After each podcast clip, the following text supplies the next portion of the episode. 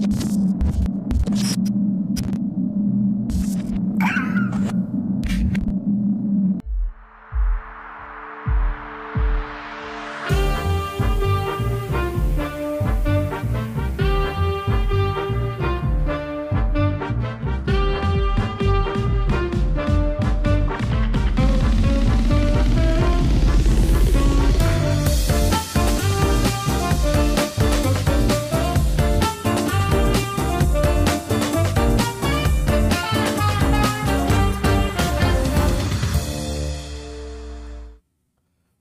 buenas tardes, bienvenidos a un episodio más de Regiópolis. Gracias por acompañarnos hoy. Y nos acompaña Juan Pablo García, alias el JP. Juan Pablo, muchas gracias por estar aquí con nosotros hoy. Alex, un gusto, un placer que me hayas invitado y pues aquí estamos compartiendo lo que sabemos hacer en la calle, hablar de nuestros chavos, nuestros jóvenes, en esta ciudad regia, que a veces las cosas pasan de noche y uno no se da cuenta. Así es, Juan Pablo, lo dices muy bien. ¿Y por qué no le platicas a la audiencia para ubicarlos un poquito ahí de, de- tu antecedente, de lo que haces, de dónde vienes, para que, para que sepan de qué se trata este programa? Sí, pues algo- hace algunos años estuve metido en las calles, en las drogas, en las pandillas, en la violencia, el narcomenudeo. Y pues bueno, por azares del destino y por diosidencias, tuve una experiencia de Dios muy fuerte, cambió mi vida. A mis 20 años me retiré de las calles, de la vagancia, del desmane. Y ahora lo que hago es hacer cosas positivas, programas, investigación, implementación, intervenciones para darle a los jóvenes una oportunidad en las calles. Una oportunidad de trabajo, de escuela, de rehabilitación. Dependiendo de lo que el chavo en la zona que estemos trabajando necesite, es como que vamos armando un kit, un paquete para poderlos apoyar. Pero así fue, casi 20 años metido en las calles. Así es, y qué, qué, qué bendición haber logrado salir de, eso y las, las cosas que no podrías contar de lo, que, de lo que es ese ambiente y esa vida, Juan Pablo. Pero, pero el día de hoy este podcast se trata de ciudad y como lo platicamos tú y yo fuera del, del aire, eh, lo que sería muy interesante es que la audiencia supiera, tuviera una, una idea de todo lo que sucede en nuestra ciudad, eh, en ese ambiente, en ese horario, que, la mayoría de nosotros desconocemos y sabemos, ¿no? Tú has, tú has estado ahí, tú lo has vivido y, existe un mundo que no conocemos, ¿no? Que tú puedes describir. ¿De, qué colonia, eh, eh, por empezar por algún punto, este, podrías tú decirnos que es en, donde tienes más esta experiencia? Pues en los cerros de esta área metropolitana, de este, de este Monterrey hermoso, creo que hay montañas que cubren nuestra ciudad y que la ca- caracterizan por ser única. Cerro de la Silla, el Cerro del Topo Chico, el Cerro de la Independencia, la Campana. O sea, si ustedes supieran todo lo que pasa en las noches en esos cerros, la gente que sube, la gente que baja, la gente que entra, la gente que sale, los jóvenes que se reúnen en las calles, las familias disfuncionales, las familias desintegradas, las familias a medio pelo. O sea, es un mundo que a veces uno no se da cuenta, pero sucede. Sucede el narcotráfico, el narcomenudeo, la distribución, la maquila, eh, la venta, este, el consumo, está ahí. ¿sí? Entonces yo tengo experiencias muy fuertes, sobre todo en el Cerro del Topo Chico, este, en el Cerro de la Campana, en el Cerro de, la Estanzuela, este, como nuestros jóvenes, como nuestra juventud perdida en un mundo sin sentido, en un mundo donde no hay sueños, no, no hay ideales, más que solamente el pan nuestro de cada día, que es subsistir, medio vivir, medio comer, medio estar así al día, pues solamente por generar un peso, una moneda o algo así. ¿Me explico? Y en esa línea, gente que no quiere se tiene que involucrar, se tiene que meter, consumir. Hay gente que yo conozco que consume por el simple hecho de no tener para comer. Hay drogas como, como el tolueno, que, como el crico, que ahorita es la, la droga de impacto de Nuevo León, eh, lo que es el cristal, este, que es de las más económicas, pero la gente está despierta de noche. Y suceden cosas que no deberían, ¿sí? Como por ejemplo los robos, ¿sí? Los homicidios, los suicidios, ¿sí? Las riñas, ¿sí? y bajo los efectos del consumo están ahí. Y eso pasa en cualquier parte de nuestra área metropolitana. En esta regiópolis. En nuestra, en nuestra regiópolis de, de, corazón y como, como decía al inicio del programa, que, que muchos de nosotros, pues a lo mejor intencionalmente queremos eh, cerrar los ojos ¿no? ante, ante esa realidad que existe y ahí está. Ahora, eh, JP, tú, tú conoces de este ambiente, pero también conoces de, de cómo se organiza. Existen pandillas y, y, para mucha gente decir, ah, sí, las pandillas, pues es, ah, sí, algo genérico. Pero no, hay toda una estructura, hay, este, hay una organización, hay una forma de vida alrededor de eso, ¿verdad? Sí, a los grupos, todas las pandillas a nivel México, este, tienen una relación directa o indirecta con el narcotráfico o con el narcotraficante, me explico.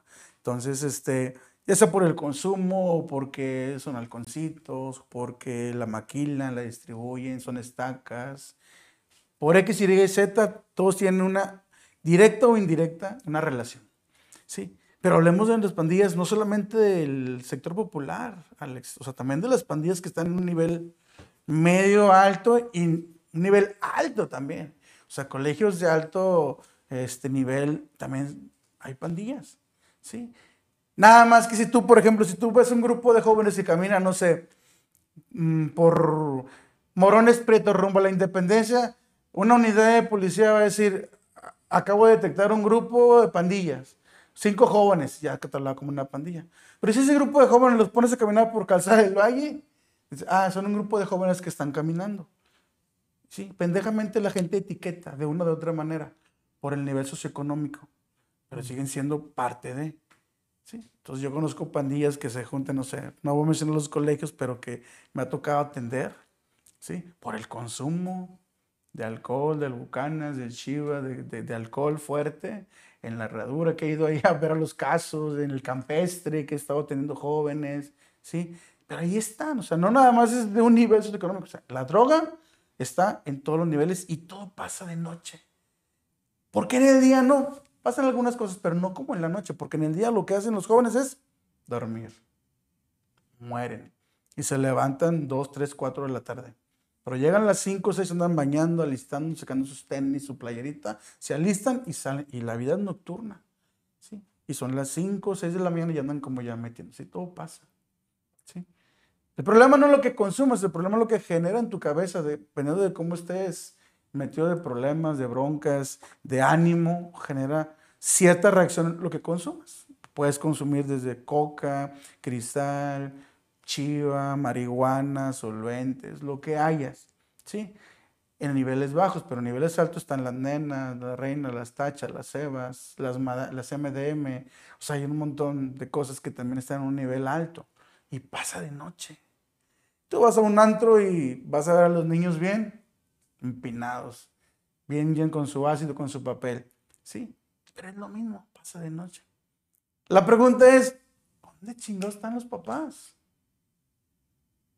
¿Sí?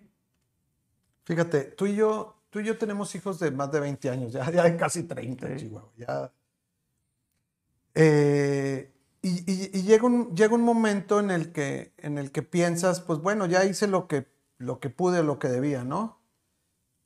Sin embargo, todo esto que estás platicando sigue sucediendo, este, acontece y, se lleva a cabo y, queremos, ¿no? Yo creo que nuestra generación como decir, ay, no, no, no creo, este... No pasa. No pasa.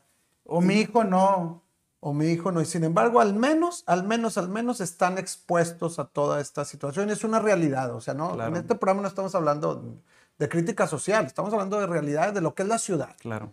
Y, y, actualmente tú, si alguien tiene esos, esos números y esos datos, pues eres tú. Claro. Estás trabajando, ¿verdad? En, eso, con asociaciones precisamente para detectar y entender eso. Sí, tenemos más o menos como una estadística de unas 2.400, 2.500 pandillas en el área metropolitana detectadas. ¿sí? Lo bueno sería que tuviéramos a lo mejor este, un observatorio en esta línea, pero por más que le hemos querido vender el proyecto a nuestros gobiernos para poder hacer algo diferente, eh, no se avientan como a generar esta parte, porque si tuviéramos un observatorio de jóvenes este, vulnerables, o sea, tendríamos como que el, el mango del sartén bien agarrado para poder implementar programas de prevención. No existen programas. No hay. Sí hay programas, pero no hay un observatorio. Mm. Hay para otras cosas, pero no hay para observar el paso y el índice de la prevención de la delincuencia, el antes y el después. No hay una encuesta de salida que genere un indicador que me cuestione y que me diga línea de acción sobre este indicador. No lo hay. ¿Y sabes por qué? Porque nuestros gobernantes son bien pendejos. ¿Sí? Por una sencilla razón. Y se los he criticado, se los he dicho muchas veces. Este, la realidad está ahí, Alex. Y a veces nos conviene que haya adictos en las calles. Madres. Nos conviene que haya consumidores, porque si el pinche narco está haciendo sus, sus cosas, lo hace porque el de pantalón largo lo permite. ¿Sí me explico? Entonces esto pasa. Entonces yo tengo que autorizar y quién me va a, quién me va a consumir lo que ven. ¿Sí? Entonces en el cambio si queremos trabajar en la prevención, pues no, porque no lo puedes medir. O sea, no puedes medir la prevención. Simplemente un programa deportivo para prevenir el delito, balones, eh, uniformes deportivos, una canchita de full, y sí genera un impacto muy pequeño. ¿sí? Pero no lo puedo medir con el antes y el después. ¿sí? Pero si tuviera el observatorio, o sea, pudiéramos ir viendo indicadores tangibles y pudiéramos dar línea de acción a este indicador en específico. ¿sí? pero se necesita recurso para armar esto. Esto sería algo único porque a nivel México no lo hay. Ah, en ningún lado. Ahora, fíjate. De hecho, a nivel Latinoamérica, perdona que te interrumpa, Alex, no hay una metodología sistematizada que trabaje la parte preventiva y correctiva de los jóvenes vulnerables. En América Latina no hay. Hay experiencias, que hemos estado visitando, que hemos visto, por ejemplo, en Colombia, que hemos visto, por ejemplo, en Cochabamba, en, en, Bolivia, que hemos estado viendo, por ejemplo, en Chicago y en Los Ángeles. Hay experiencias y movimientos, pero no hay tal como sí un observatorio o una, una, una metodología sistematizada que dé una respuesta. ¿sí? Puros, puros, puros, este, puras experiencias. Puros, análisis aislados, ¿no? Exactamente, y cada quien trabaja con su recurso. Porque si este recurso se, se, se etiqueta Sí, porque por ende tiene que integrarse a nivel federal.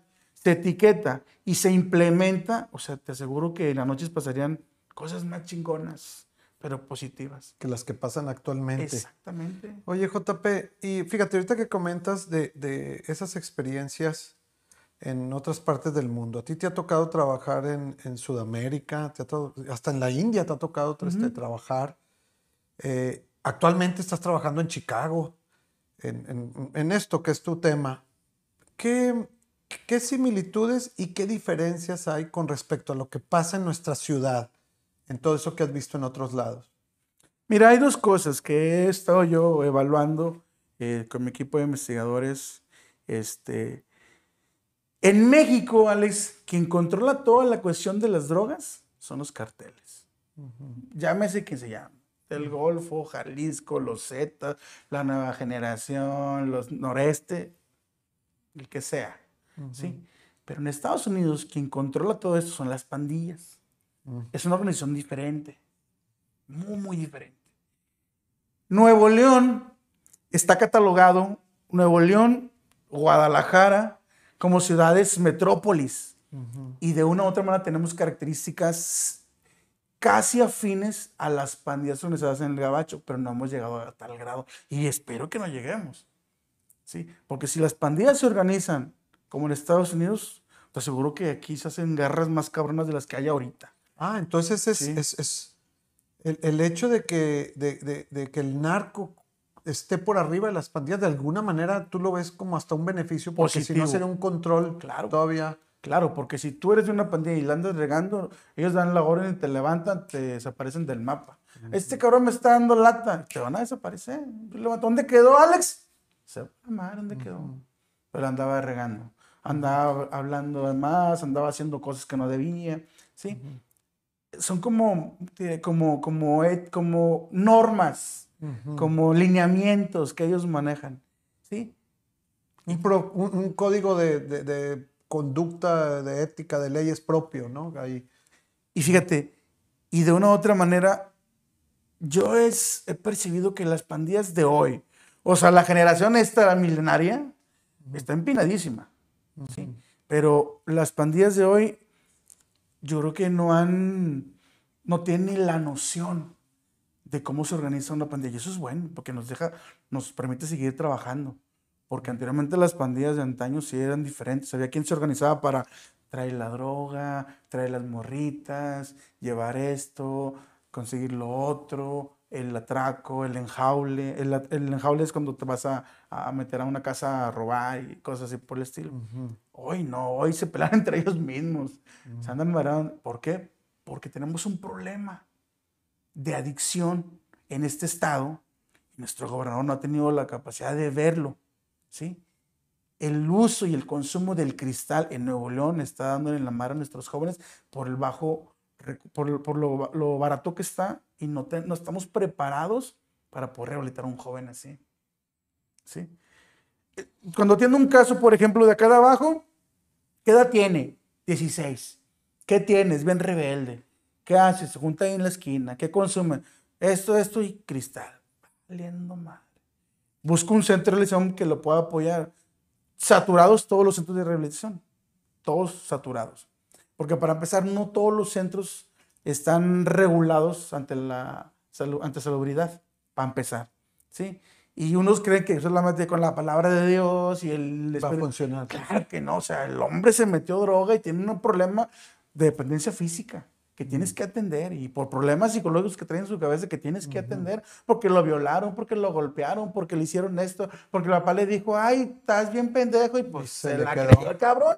Entonces ya es bien pendejo toda su vida. Son problemas que tienes que trabajar a través de un coaching, de una terapia, de una sesión y no todos los centros tienen este, esta oportunidad de hacer esta labor. ¿sí? Y por ejemplo, atiendo uno acá de arriba, de caché, Güey, es que me estoy robando, güey, las pinches bucanas de papá, güey, hasta la madre, güey. Los cheques de la mamá. Bueno, JP, no estoy bien pedo, güey, ajá, güey. Me da risa porque un día me, me, habló un chavito, me dijo, yo le di un consejo, acabando yo de dar la, la, la conferencia, Mete los huevos, mi rey.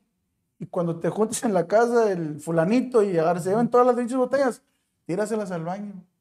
Oye, un día me habló a las 3 de la mañana. Soy yo, fulano de tal. ¿Qué onda, güey? ¿Qué rollo? Hijo de un empresario muy chingón me dice, acabo de hacer lo que me dijiste, güey.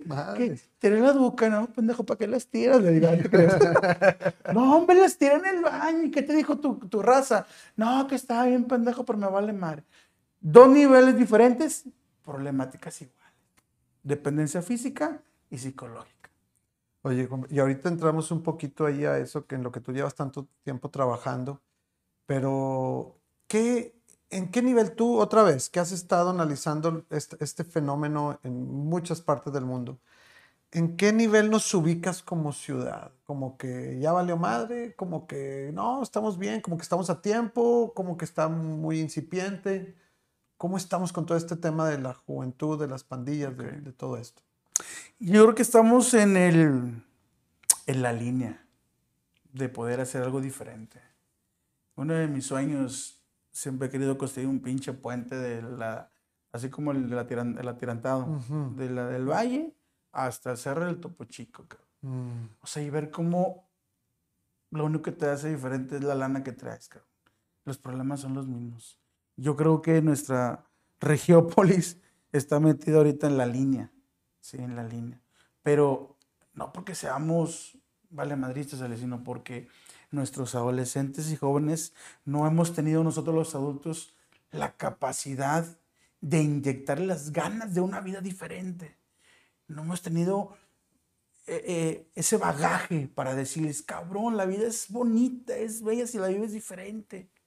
¿Sí? Mm. Entonces hemos preocupado más bien por llevar que, que, tener que llevar a la casa. Pero mira, hay una situación bien cabrona.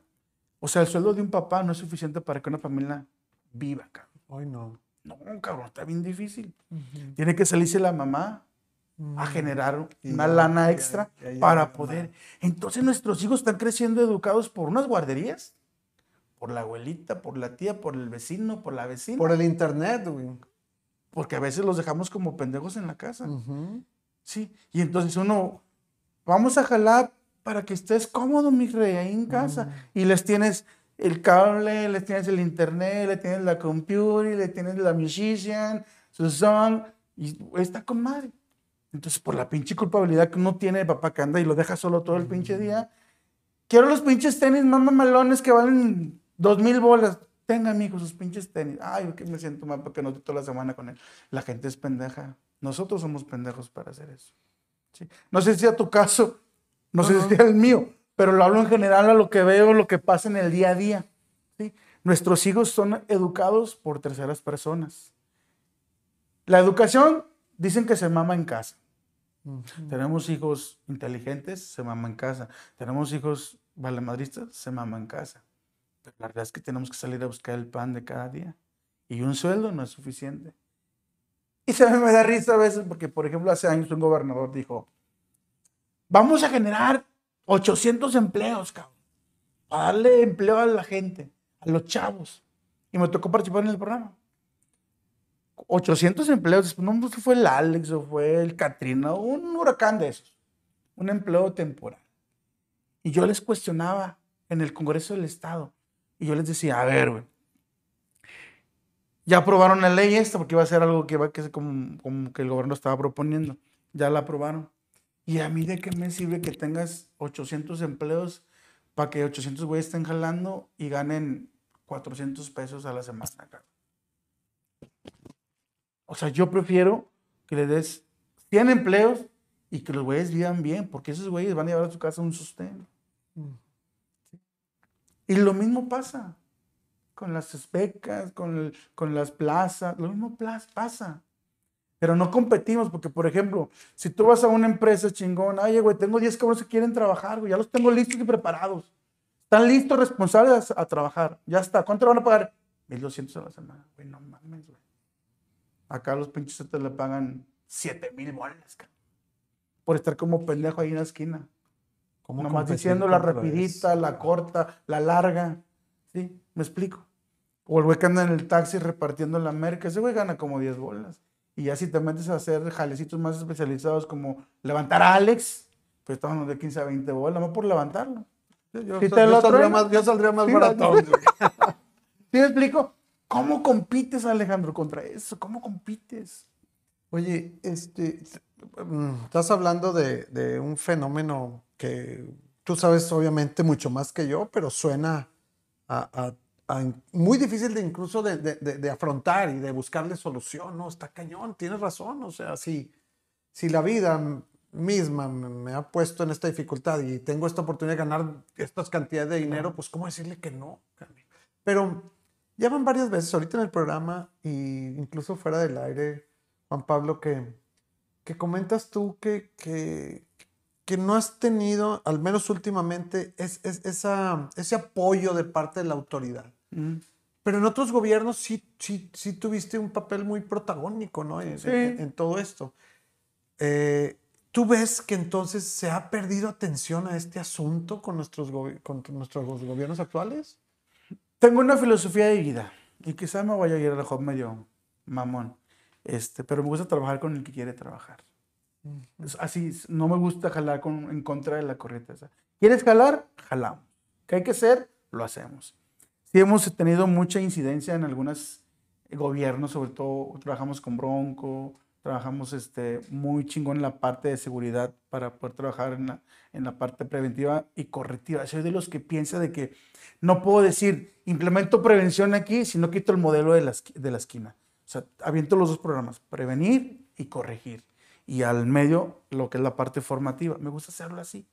¿sí? Entonces, gobiernos como Quintana Roo, como, como México, este, como Guanatos, como, como Nuevo León, hemos hecho unas experiencias chidas que han trascendido en la vida de muchos jóvenes. Por por ahí, si yo te puedo nombrar una lista de jóvenes que tengo pues, graduados, que han hecho su carrera, que están trabajando muy, muy chingonamente en empresas fregonas, que se han casado con su proyecto de vida, porque al final lo que buscamos es que tú tengas un proyecto de vida.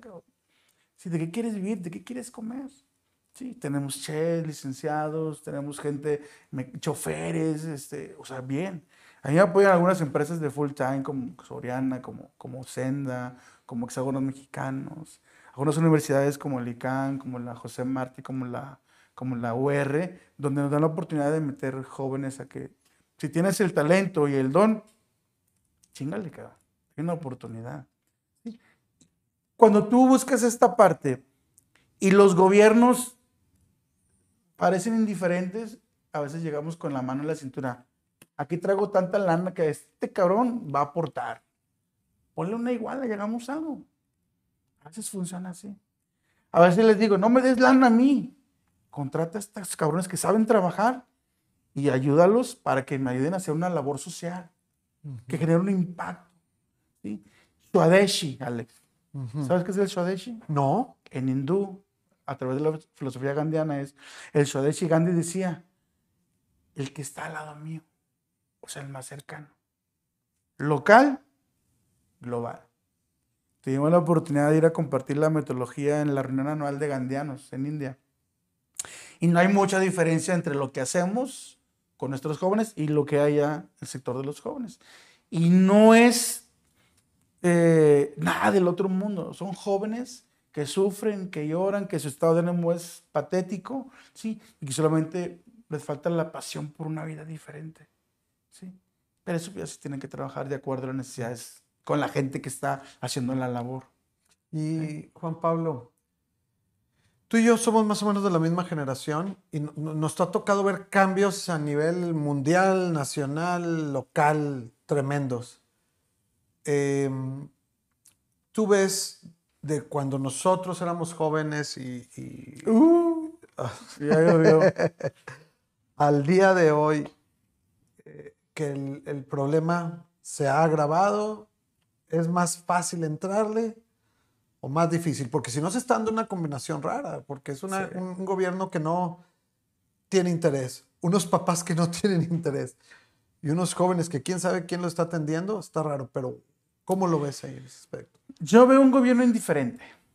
en, en el gobierno actual, veo un gobierno preocupado por una imagen personal. Sí, yo siento que este gobernador que tenemos y esta gente que... ¿No te han buscado? Sí, sí he tenido algunos contactos con ellos, pero pues son niños. Mm. Para mí, digo yo, es como que sacarle sangre a una pinche piedra y decirme, abuelita, a ver cabrón, sácale sangre a esa piedra. Sí, yo lo siento así indiferente, están preocupados por otras cosas y están generando, quién sabe que ella la está ayudando a, mi novia a hacer un, trabajo de, necesidades criadas. Este gobierno está generando problemáticas, creando problemáticas que no hay. Así de ese pelo. ¿Sí? Inventando algo para poder desviar la atención de algo. Yo siento que este gobierno está ahorita pendejado. ¿Sí? Yo lo siento así. Pues tendremos que superarlo también y a ver qué podemos apoyar y hacer y seguir tocando puertas a que, a que se reaccione. Ahora, hay que comentarlo, Juan Pablo. Este, ¿Qué es, en, en, en, pocas palabras, lo que tú haces para que también la audiencia lo entienda, no? Nosotros lo que hacemos en Nacios Partufar es hacer investigación focalizar un polígono que esté catalogado por el gobierno federal o gobierno estatal como pobreza, con problemas de índice de inseguridad, robo, riñas, este, en ese tipo de temas. Hacer una investigación qué tenemos ahí alrededor, cuántas pandillas tenemos, cuántos jóvenes hay en cada pandilla, qué pandilla tiene relación con el narco directo, qué pandilla está aliada con cuál, qué está enemiga con cuál quién acabó primaria, secundaria, dónde se quedaron. Tener toda esa información es importante para luego poder decir, implementamos un programa. Y lo primero que hace es pacificar la zona. Una vez que pacificas la zona, que, que puedes entrar, subir, bajar y entrar por todos lados, haces que son escuelas de formación en sus barrios, sus casas, sus placas, sus porches, en la casa de uno de los integrantes generas una escuela de formación y manejamos tres meses de crecimiento. Por ejemplo, vida responsable, este, paz y no violencia, adicciones, que se dan cuenta de que, se le están metiendo ese puro mugrero, reticida y, y cuestiones así. Digo, no mames, por eso no es como rata, entra y sales todo paniqueado, porque es lo que estás consumiendo. Sí, ojo. ¿Por qué no me han cortado la cabeza? Se estamos quitándole gente a la delincuencia organizada, porque eso es un hecho, Alex. Te lo pregunté fuera del aire, porque, porque tú no estás tagueado, ¿verdad? Nosotros hicimos no un convenio, pero sí una plática de caballeros, en una reunión de patrones, una reunión de, de, este tipo de, de, chavos, de gente que maneja plazas, es jamás nosotros vamos a decir a uno de nuestros chavos que no se drogue. Y lo hemos estado cumpliendo. Pero la metodología, la parte formativa, lo único que hace es generar conciencia. Y tú decides si sigues bloqueando o no. Pero yo, de mi boca o de mi staff, nunca va a salir, ya, güey, no te drogues, güey. Porque entonces sí nos vamos a meter en situaciones difíciles. Claro, pues ahí te metes con el, con el, con el mercado, claro, ¿verdad? Y cuántos en este programa, ¿cuánto tienes, cuántos años tiempo tienes en este programa, Juan Pablo? Y, y cuántos regiomontanos han salido adelante con este programa. Nacidos para Dufar tiene, nació en el 2011. Tenemos 10 años de vida constituidos legalmente como una AC y yo creo que han pasado unos 600 jóvenes graduados aprox. Con unas 15 y 6 firmas más o menos. Sí, pero tú hablabas de más de 3.000 pandillas. Eso quiere decir que vas, sigues remando contra corriente.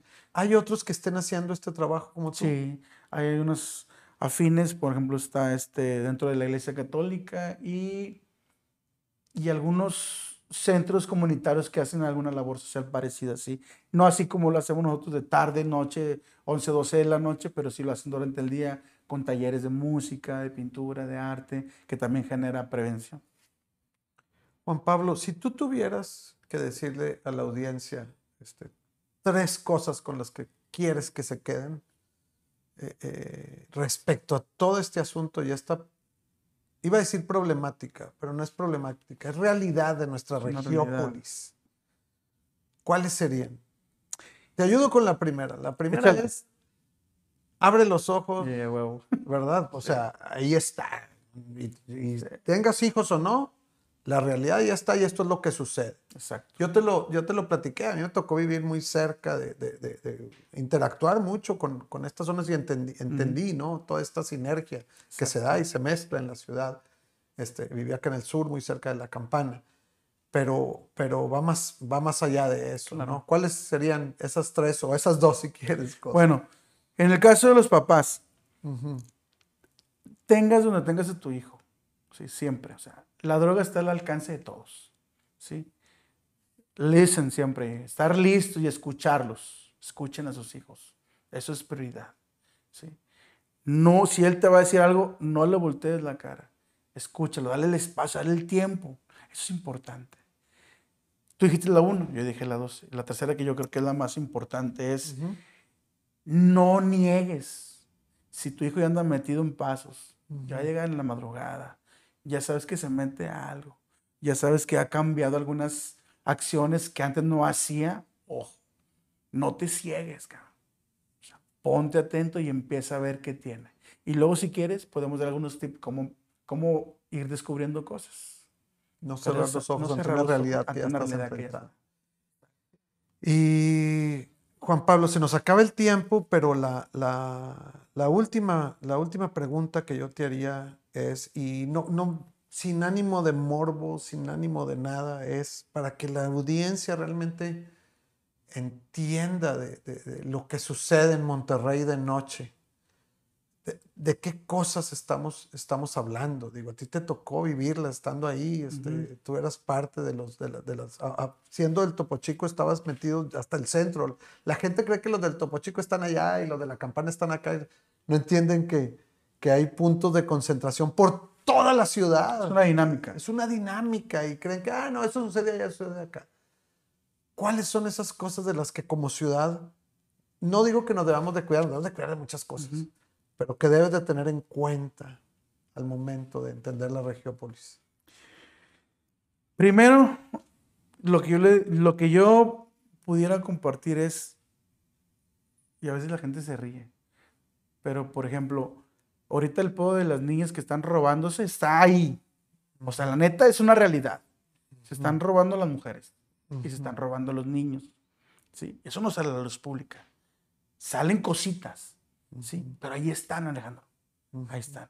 De noche pasan una serie de cosas. Es una dinámica de subsistencia, ¿sí? En el que el león es el que come más, ¿sí? El que acapara más, ¿sí?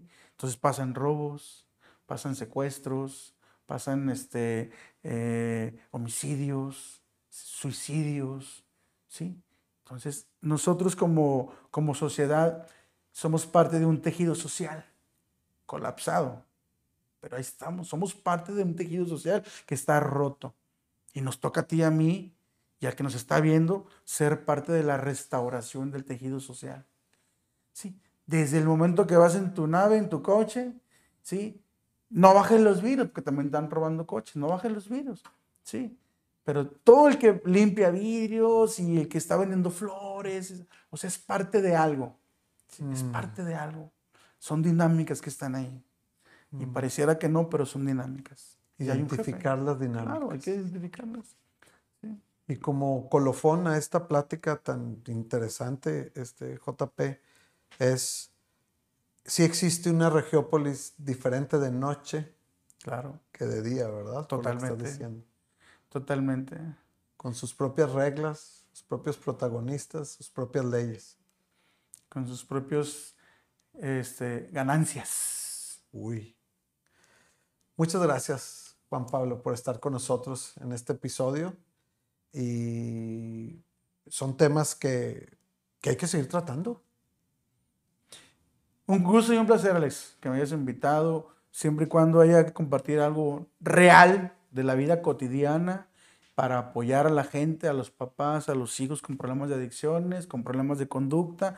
NPT y JP van a ser parte de estas audiencias. Perfecto, y muchas felicitaciones y saludos a tu staff, que también muchos de ellos vienen de, de situaciones que no nos imaginamos y que ahora están trabajando contigo en esto. Creo que sí, gracias Alex. Sale. Muchas gracias y nos vemos en un episodio más de Regiópolis más adelante. Hasta luego.